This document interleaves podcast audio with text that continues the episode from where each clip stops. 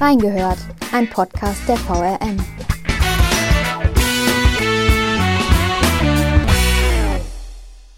Schläge, Tritte, Verbote, sexuelle Misshandlungen und psychischer Druck. Gewalt in Paarbeziehungen hat viele Gesichter. Warum Opfer trotzdem oft bei ihren Peinigern bleiben und wieso Gewalt in Paarbeziehungen eigentlich insbesondere im ländlichen Raum stark tabuisiert ist. Wir haben reingehört.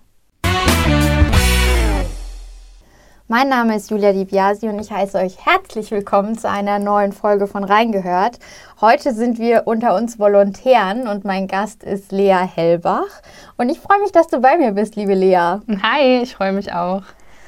Dann äh, kommen wir auch zu unserem Schwerpunkt und zwar unsere Artikelserie über häusliche Gewalt oder Gewalt in Paarbeziehungen. Wir haben es da ja so ein bisschen eingegrenzt, weil wir uns nicht auf Kinder beziehen. Also es geht nicht im häuslichen Raum darum, dass Gewalt an Kindern verübt wird, sondern wir haben uns bei dem Thema wirklich beschränkt auf die Gewalt in Paarbeziehungen. Das ist eigentlich nochmal ein Thema für sich, genau. ähm, was man dann auch nochmal in sechs Artikeln aufgreifen könnte. Äh, und ich glaube, wir haben uns da ganz gut eingegrenzt. Ja, wie kam es überhaupt dazu? Also es kam so ein bisschen dazu, dass die Hochschule Rhein-Main ja aktuell auch ein Forschungsprojekt äh, dazu macht. Das nennt sich Auswege und beschäftigen sich mit der Tabuisierung von häuslicher Gewalt, insbesondere im ländlichen Raum und haben sich da die Modellregion Rheingau-Taunus ausgesucht. Und damit sind sie an uns herangetreten, an die VRM bzw. in Wiesbadener Kurier. Und dann kam unser Bezirksleiter, der Herr Kircher, auf mich zu und sagte, kannst du dir vorstellen, das aufzuarbeiten, dazu eine Artikelserie zu machen?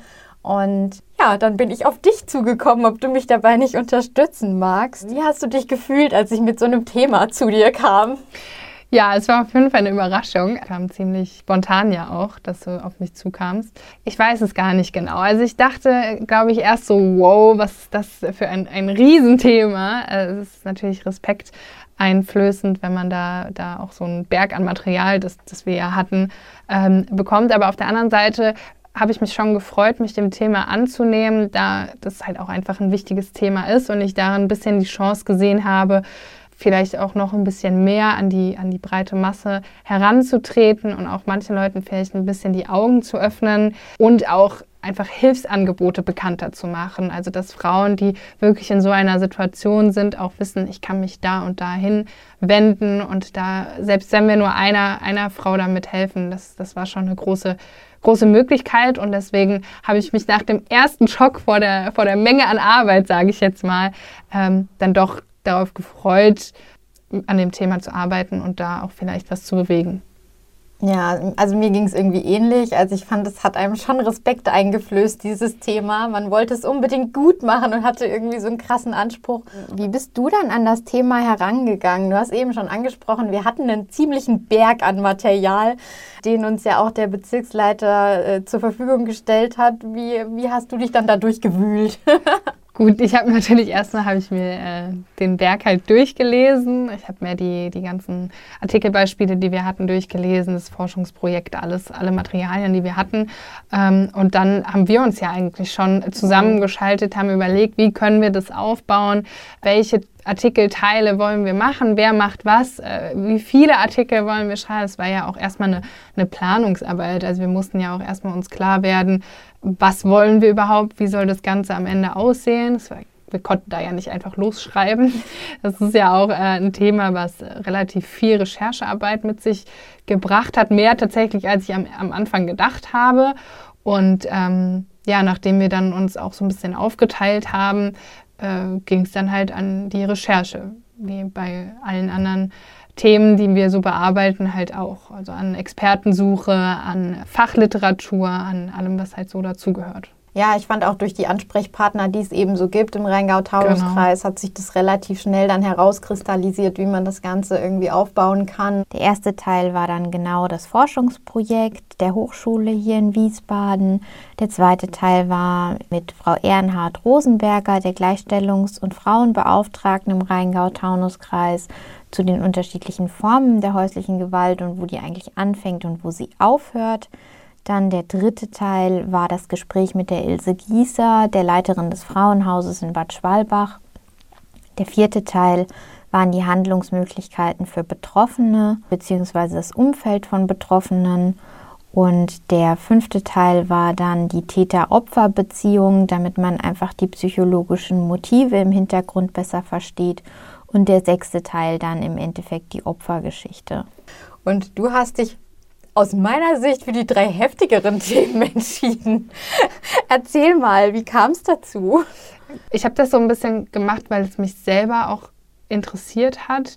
Also natürlich ist ein Gespräch mit einer betroffenen Person immer hart, aber ich habe mir gedacht, es ist halt schön, jemandem eine Stimme zu geben und auch zu zeigen, wie, wie so eine Beziehung ablaufen kann. Deswegen habe ich das sehr gerne gemacht und habe auch im Kauf genommen, dass man natürlich emotional damit so ein bisschen mit reingezogen wird. Es geht natürlich auch an uns nicht spurlos vorbei, so ein ja, Thema. Ja, gar nicht, gar nicht. Und ähm, ja, die anderen zwei Themen, es interessiert mich einfach generell, so auch mal von der psychologischen Sicht auf sowas drauf zu blicken. Und deswegen habe ich mir da diese drei Themen ausgesucht.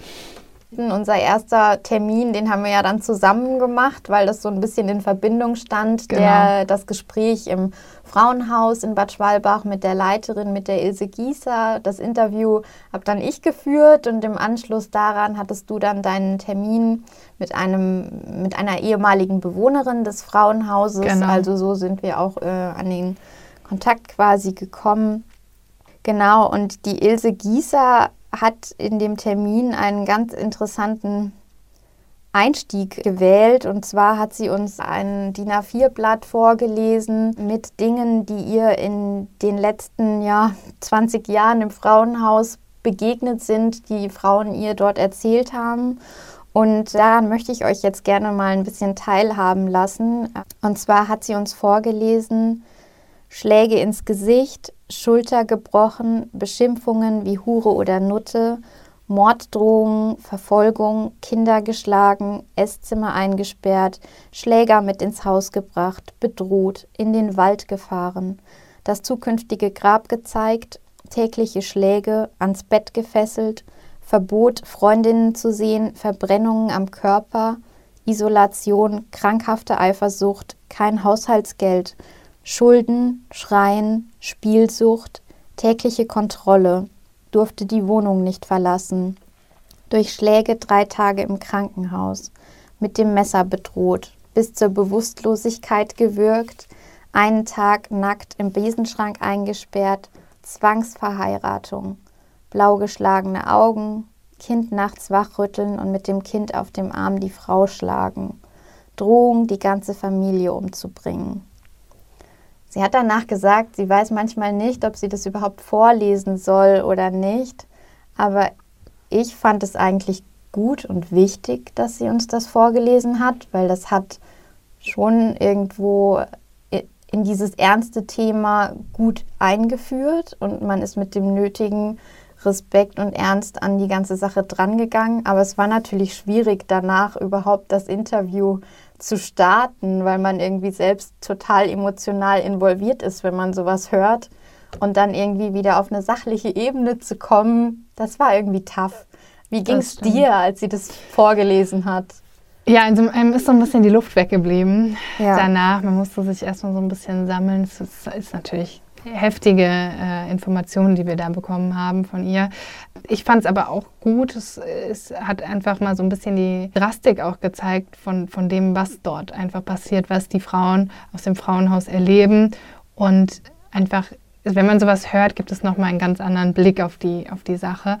Aber wie du eben auch schon sagtest, es war natürlich schwierig danach, die Worte wiederzufinden. Ich habe ja beim Interviewteil, ähm, den hast du ja geführt, da, da war ich ja nicht ganz so involviert und konnte das nochmal ein paar Minuten länger sacken lassen, bis ich dann in das Gespräch mit der Betroffenen gegangen bin danach. Aber ja, es ist auf jeden Fall schon eindrucksvoll, wenn man sowas hört. Jetzt ist ja diese Woche auch der letzte Teil der Serie erschienen. Das war jetzt die Opfergeschichte, das war jetzt Teil 6. Dieses Gespräch hast du, wie gesagt, im Anschluss dann geführt an das Interview. Wie hast du dich auf dieses Opfergespräch vorbereitet und wie hast du dich auch während dem Gespräch gefühlt? Ja, also wie habe ich mich vorbereitet? Es war natürlich ziemlich schwierig, weil ich absolut nicht wusste, was auf mich zukommt. Also wir wussten ja nur, es gibt eine ehemalige Bewohnerin, die bereit ist, mit uns zu sprechen, aber was genau vorgefallen ist, wussten wir im Vorfall nicht. Also wir wollten das Gespräch auch ursprünglich ja mal zu zweit führen. Ähm, die Betroffene hatte sich dann aber dazu entschieden, dass sie doch nur mit einer Person sprechen möchte, ähm, da es ihr natürlich verständlicherweise nicht einfach fällt, über sowas zu sprechen. Ich habe dann einfach mögliche Szenarien bin ich dann einfach, Szenarien bin ich in meinem Kopf dann einfach durchgegangen äh, und habe versucht zu überlegen, was für Fragen ich auch stellen könnte, habe mich dann aber dazu entschieden, dass ich einfach erstmal die betroffene Frau sprechen lasse und erstmal nur zuhöre.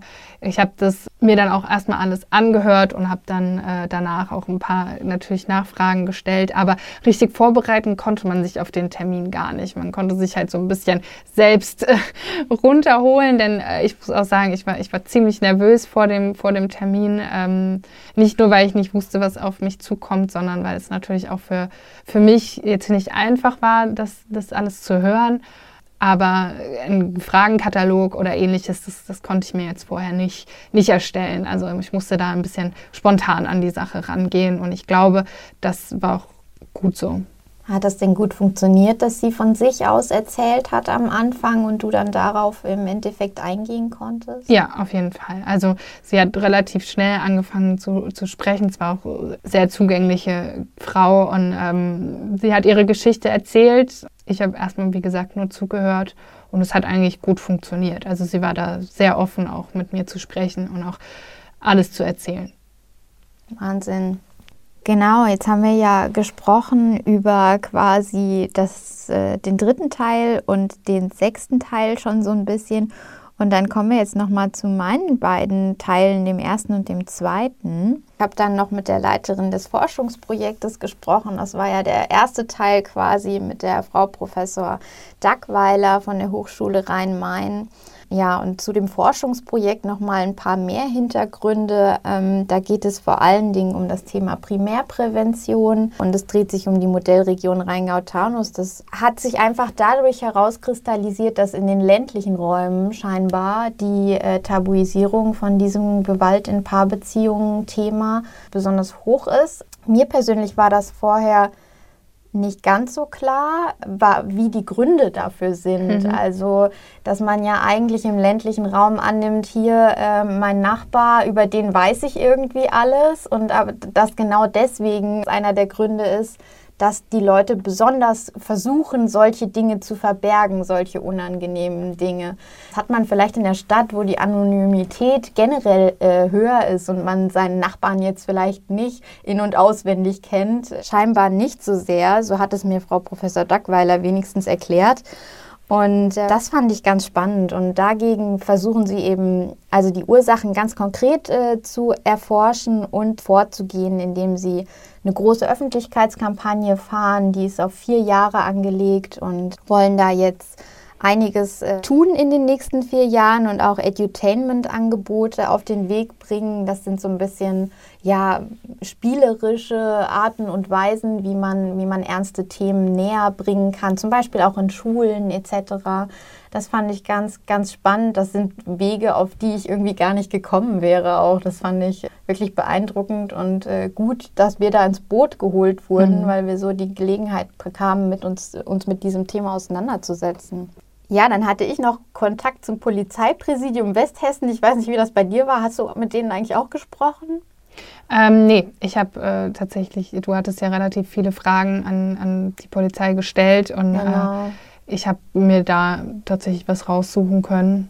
Ja, genau. Die waren auch super, super hilfsbereit, äh, mega da auf das Thema eingegangen und haben uns ja dann zur Verfügung gestellt, dass tatsächlich auch im Rheingau-Taunus-Kreis, weil wir haben uns natürlich gefragt, sind die Fallzahlen hier gestiegen durch mhm. Corona? Es war ja doch medial sehr stark vertreten, dass ja häusliche Gewaltfälle gestiegen sind durch den Lockdown oder zumindest die Frage aufgeworfen wurde, ob das denn so ist. Und ähm, auch hier im Rheingau-Taunus-Kreis sind zwar die Fallzahlen gestiegen in 2020, aber es konnte nicht jetzt ein konkreter Zusammenhang äh, dargestellt werden, ob das jetzt wirklich mit dem Lockdown und mit Corona zusammenhängt, dass wirklich Täter und Opfer quasi mehr zu Hause Zeit verbringen und dadurch sich die Fälle gehäuft haben. Dann hatten wir noch den Teil, wo wir uns mit den Arten der Gewalt oder wo ich mich mit den Arten der Gewalt beschäftigt hatte. Und da hat ja auch Ilse Gießer in dem Gespräch ja schon einiges dazu gesagt, zu diesen das fünf stimmt. Säulen. Genau.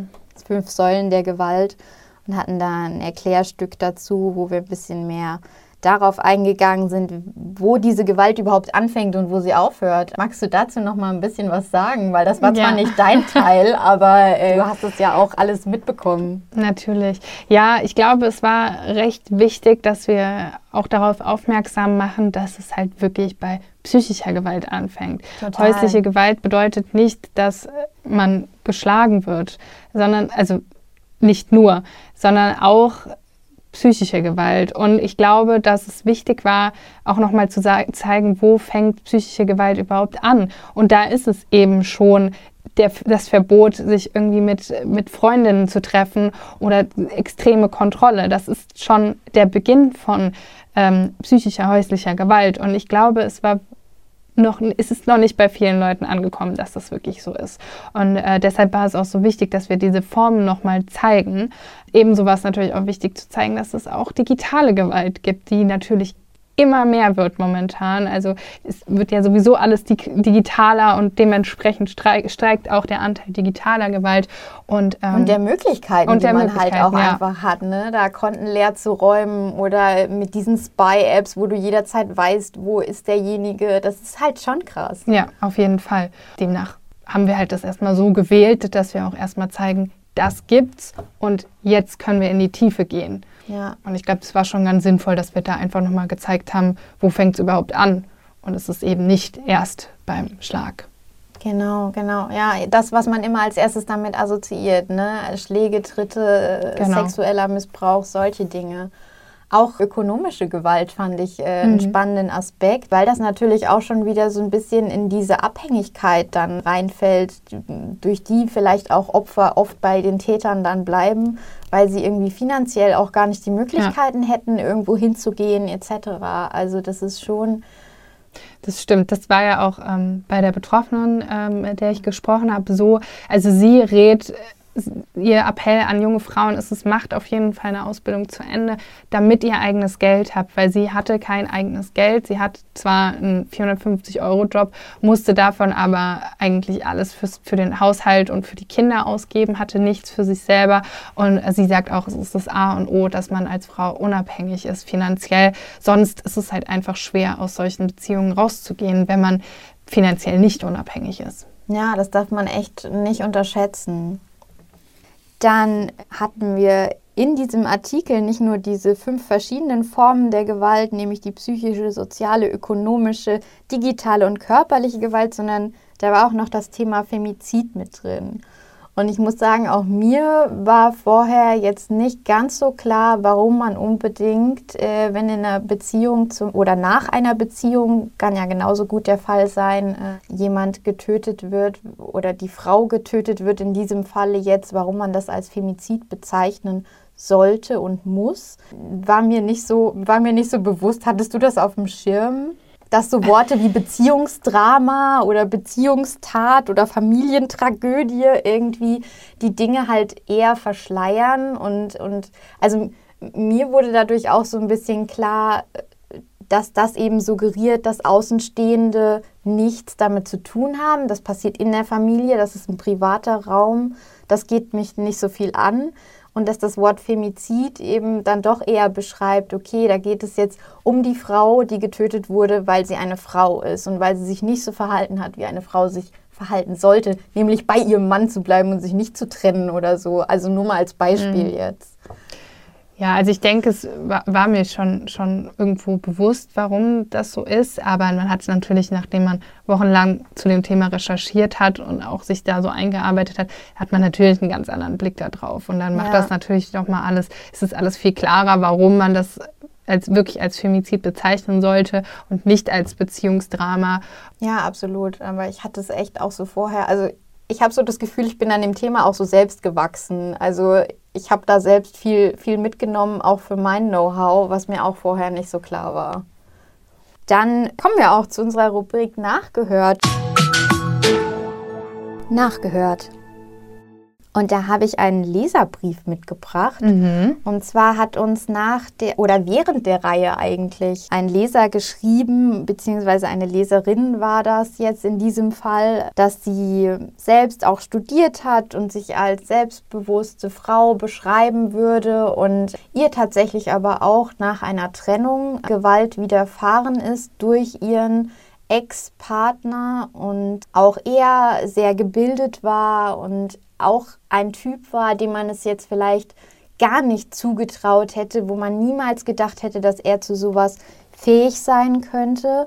Und dass sie sich sehr bei uns bedankt hat für diese Serie, wo wir ja auch ganz genau darauf nochmal eingegangen sind. Und ähm, ja, was macht das mit dir, wenn wir solche Briefe bekommen? Ja, also es freut mich natürlich unheimlich, wenn, wenn man einfach merkt, dass, dass die Arbeit was bewegt hat und dass es auch genau da angekommen ist, wo es ankommen sollte. Und ähm, das zeigt einfach nochmal genau, dass es jedem passieren kann. Es kann jedem passieren, also jeder Frau und auch jedem Mann, das muss man ja auch dazugeben. Es gibt Absolut. auch Männer, denen häusliche, häusliche Gewalt widerfährt. Und da ist es auch egal, ob das jemand ist, der studiert hat, ob das ein Akademiker ist, ob das egal wer, es kann jedem passieren und das haben wir auch, glaube ich, versucht in der Reihe deutlich zu machen und herauszuarbeiten, dass es eben kein Nischenproblem ist, sondern dass es jedem widerfahren kann. Das hat man auch in dem Leserbrief gelesen und ja, es ist auf jeden Fall eine Bestätigung dafür, dass, dass es angekommen ist, was wir damit erreichen wollten. Und das freut natürlich ungemein, wenn man dann sowas, sowas lesen kann. Ja, Vielleicht auch da nochmal zum Hintergrund. Es ist tatsächlich so gewesen, dass wir in der Polizeistatistik, die wir bekommen haben für den Rheingau-Taunus-Kreis, sämtliche Fälle häuslicher Gewalt drin hatten, also aller Geschlechter. Allerdings ähm, hatte ich dann, um diese Zahl besser einordnen zu können, beim Bundeskriminalamt ähm, gibt es einen Bericht, äh, der jedes Jahr erscheint äh, zum Thema häusliche Gewalt. Und äh, dort wird eben nochmal genannt, die Opferzahlen nach Geschlecht äh, aufgeschlüsselt. Und da ist es einfach der Fall, dass 80 Prozent der Opfer Frauen sind und der überwiegende Teil der Täter eben männlich ist. Und deswegen haben wir in einigen Artikeln das auch so aufgegriffen. Die meisten sind aber allgemeingültig. Ich genau. glaube, das kann man so sagen. Und äh, generell auch Hilfsangebote für beide Geschlechter haben wir versucht aufzuzeigen. Auch wenn da natürlich die Möglichkeiten für Frauen doch noch größer sind und die Möglichkeiten für Männer etwas dahinter zurückbleiben. Genau, und dann haben wir, hab, oder habe ich persönlich noch was mitgebracht für nachgehört. Und zwar war das ein Kommentar aus meinem persönlichen Umfeld, der dazu kam, als ich erzählt habe, dass ich eine Artikelserie arbeite zum Thema Gewalt in Paarbeziehungen und mir dann gesagt wurde, das betrifft doch sowieso nur Frauen, die kein Selbstbewusstsein haben. Und ich glaube, das ist nicht richtig. Ich glaube, da sind wir uns einig. Aber ich glaube, es ist was, was viele im Kopf haben als ersten Gedanken. Sag was dazu. ja, also es ist natürlich völliger Schwachsinn. Also es kann, wie ich eben schon gesagt habe, jedem passieren und es kann auch Leuten passieren, die 100% davon überzeugt sind, mir passiert das nicht. Äh, ich habe Selbstbewusstsein, ich bin ähm, gebildet, ich stehe mit beiden Beinen in, im Leben und dann passiert das eben doch. Also ich bin, ich bin keine Psychologin, ich bin jetzt kein, keine ähm, totale Fachfrau aus psychologischer Sicht. Aber es ist eben halt auch einfach so, dass Täter nach bestimmten Mustern arbeiten. Also die sind meistens sehr gut daran, Leu darin, Leute zu manipulieren und auch das zu bekommen, was sie wollen. Ähm, das ist einfach so. Und ähm, ich, ich glaube nicht, dass da nur Frauen äh, drunter sind, die kein Selbstbewusstsein haben. Also es, wie gesagt, es kann jedem passieren und ich glaube, es ist sehr wichtig, dass das nochmal ankommt und wir müssen die Augen offen halten, ob es vielleicht bei meiner Nachbarin so ist oder bei meiner Freundin, denn da muss man dann einfach auch für die Person da sein. Genau, dann machen wir auch direkt einfach mal damit weiter. Und zwar hast du ja mit einem Psychiater gesprochen, äh, um zu verstehen, warum Opfer tatsächlich oft bei den Tätern bleiben, mhm. trotz allem und aus welcher Motivation heraus zum Beispiel Täter zu Tätern werden. Was waren da so deine Erkenntnisse? Genau, also ich habe mit ähm, Herrn Dr. Thorsten Bracher gesprochen. Er ist Klinikdirektor der Vitos Kliniken ähm, in äh, Eltville und Bad Homburg. Und eine der Erkenntnisse, die ich hatte, war auf jeden Fall, dass es immer scheinbar eine Idealbeziehung ist. Anfangs und auch für alle Außenstehenden. Also es ist ganz oft so, und das war auch ähm, zum Beispiel in der äh, betroffenen Geschichte genau der gleiche Fall ähm, dass zum Beispiel Nachbarn und Freunde ähm, des Paares den, den Mann oder auch die, die Frau, also den, den Täter, als total nett und super zuvorkommend und total freundlich und als super Menschen eigentlich sehen und gar nicht merken, was hinter verschlossener Tür ist. Aus dem Gespräch mit Herrn Dr. Bracher ging auch heraus, dass es oftmals Menschen sind, die zu Täter werden, die halt auch einfach ein Talent darin haben zu manipulieren, denen du das am Anfang gar nicht mehr. Verrückt, ein Talent ja. zu manipulieren. Also denen du das zum Beispiel am Anfang überhaupt nicht anmerkst. Und dann ist es natürlich auch so, das hatten wir anfangs schon, dass es sehr oft mit psychischer Gewalt startet. Es ist oftmals nicht so, dass es sofort mit, mit ähm, körperlicher Gewalt ähm, startet. Und wie gesagt, es muss auch nicht darin enden. Also es gibt auch Beziehungen, die rein mit psychischer Gewalt ähm, geführt werden. Äh, aber es ist halt wirklich häufig so, dass es damit beginnt und dass es ein schleichender Prozess ist. Ich habe ja eben schon gesagt, es ist erstmal die Idealbeziehung, alles ist toll und danach fängt es an, dass der Täter dem Opfer sagt, ja, aber guck mal, du machst alles falsch, deswegen ist unsere Beziehung nicht mehr so toll. Mhm. Du bist falsch, du machst alles falsch, wegen dir habe ich schlechte Laune, wegen dir muss ich dich jetzt anschreien, wegen dir passiert das und das und das. Und das ist so ein schleichender Prozess, bei dem vielleicht auch das Opfer gar nicht merkt, oh, es ist irgendwas falsch und es deswegen halt dann immer so weitergeht. Und das Opfer wird dabei halt sehr tief verunsichert und äh, das nutzen Täter. Und natürlich, ich habe es eben schon gesagt, es kann jedem passieren und man ist einfach nicht sicher davon, egal ob man sagt, ah, ich bin so selbstbewusst. Ähm, aber es gibt natürlich so ein paar psychologische Faktoren, die auch dabei reinspielen, ob jemand zum Opfer wird oder zum Täter wird. Und ähm, das war eigentlich relativ spannend, weil man sich das selber gar nicht so zu, also man kann sich das halt nicht vorstellen, wenn man nicht mal mit so, mit so einem Fachmann auch darüber spricht. Ja, genau. das denke ich war auch nochmal ganz, ganz wichtig, ja. damit Total. wir und auch ihr alle da draußen ein bisschen besser nachvollziehen könnt, was, was in solchen Beziehungen eigentlich vor sich geht und dadurch natürlich auch eher die Aufmerksamkeit ja. habt und das bessere Auge dafür habt, äh, solche, solche Dinge einfach zu erkennen auch. Genau, also es war deswegen auch sehr wichtig. In, in dem vierten Teil ähm, habe ich ja auch deshalb mit einer Pädagogin von Wildwasser gesprochen, äh, die mir ein bisschen was erzählt hat darüber, wie auch Freunde und Familie reagieren können, was man am besten machen sollte. Und da ist es wirklich ganz wichtig, wenn man den Verdacht hat, dass im eigenen Umfeld jemand von häuslicher Gewalt betroffen ist, dann muss man einfach für die Person da sein. Man muss aktiv werden aber auch der Person Zeit geben. Denn äh, sowas zuzugeben und auch selber für sich zu merken und zu realisieren, das ist natürlich ein Prozess und das geht nicht von heute auf morgen. Und deswegen ist es da sehr wichtig, sensibel zu sein, aber halt auch, wie gesagt, nicht wegzuschauen.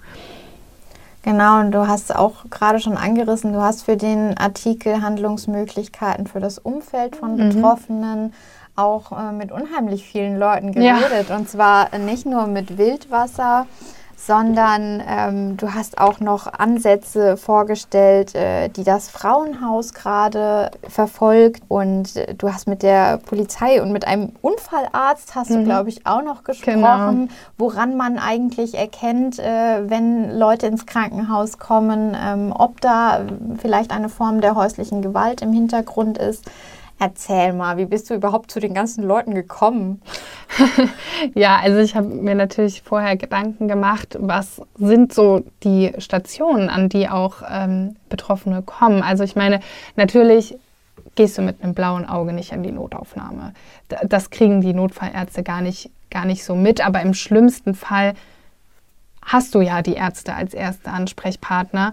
Und ähm, es war auf jeden Fall mal interessant zu hören, was ja alle auch sehen und wie klein ähm, die Nuancen in den Verletzungen auch sein können, woran ähm, Ärzte erkennen, okay, das ist, sieht schon stark nach häuslicher Gewalt aus. Ähm, also zum Beispiel können sie beim, beim Röntgen unterschiedlich alte Verletzungen sehen und dann unterschiedlich alte Hämatome. Und wenn man dann eins zu eins zusammenzählt, dann, dann kommt man da auf häusliche Gewalt. Ähm, Aber die dürfen nichts sagen, nein, oder? Genau. Sie dürfen keine Meldung darüber nein. bei der Polizei machen. Also häusliche Gewalt bis hin zur Vergewaltigung fällt halt unter die ärztliche Schweigepflicht. Das bedeutet, sie können nur beratend zur Seite stehen, ähm, aber den letzten Schritt muss die Frau gehen. Da können die Ärzte nicht viel machen. Also es war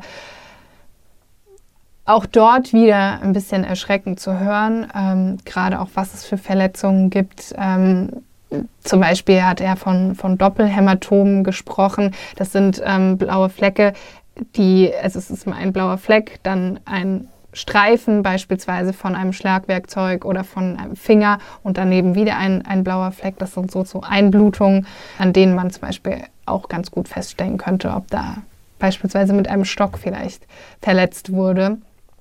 Und es waren schon alles Themen, die, die ganz schön aufs Gemüt geschlagen haben, wo man auch erstmal durchatmen musste. Und ähm, ja, genau. Ich fand es aber wichtig, dass man das auch nochmal darstellt. Weil ich glaube, das wussten die wenigstens vorher, äh, wie sowas überhaupt abläuft. Und was macht die Polizei, was machen Ärzte und was kann ich auch selber machen. Absolut. Und dass uns die Polizei ja auch versichert hat, dass dort äh, Beamtinnen und Beamten mittlerweile besonders geschult worden sind, ähm, um auf häusliche Gewaltfälle zu reagieren. Genau. Und da ja jetzt auch eine enge Zusammenarbeit mit dem Frauenhaus bzw. mit der Beratungs- und Interventionsstelle der Caritas stattfindet, die dann dort auch ja, proaktiv sich einsetzen und da Beratung anbieten können. Ja, Genau. Dann kommen wir mal zum Eingemachten. Wie ging es dir denn beim Schreiben der Artikel? Weil ehrlich gesagt war es bei mir so ein bisschen so, okay, die Gespräche zu führen, die eine Sache, die andere Sache, das dann aufs Papier zu bringen. Also ich ja. meine, das ist natürlich irgendwie unser Job. Auf der anderen Seite war das jetzt natürlich so, dass man unbedingt es richtig gut machen wollte, keine Fehler machen wollte und die Sachen irgendwie, also ich habe gefühlt alles doppelt und dreifach überprüft und ich glaube, ich habe schon länger an den Artikeln gesessen als sonst. Ja, das stimmt schon. Also es war schon eine Herausforderung, die, die Artikel dazu zu schreiben, äh, gerade weil man, wie du schon sagst, ja nichts falsch machen möchte. Das war vor allem auch bei der, bei der betroffenen Geschichte so. Man möchte natürlich die Geschichte wirklich so darstellen, wie sie auch passiert ist. Also das wollen wir natürlich bei allen Artikeln, muss man jetzt auch mal mhm. dazu sagen.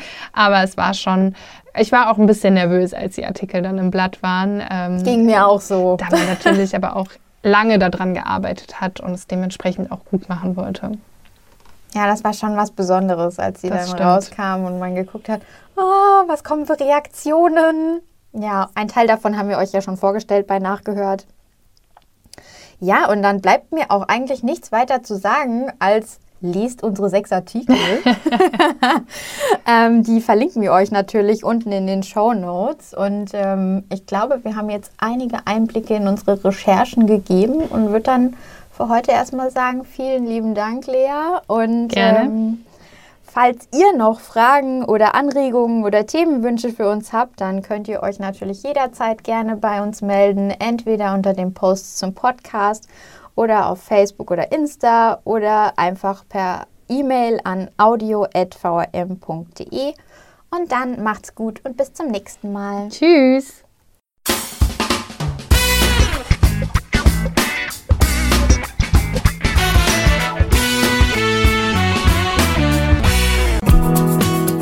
Das war die heutige Ausgabe von Reingehört. In diesem Podcast blicken junge Journalisten gemeinsam mit erfahrenen Reportern der VRM auf aktuelle Themen und bewegende Geschichten zwischen Rhein und Taunus. Ihr wollt noch mehr spannende Geschichten, Reportagen und News aus eurer Region? Dann probiert doch einfach mal unser Plus-Angebot aus. Einfach reinklicken unter vrm-abo.de slash podcast. Ein Angebot der VRM.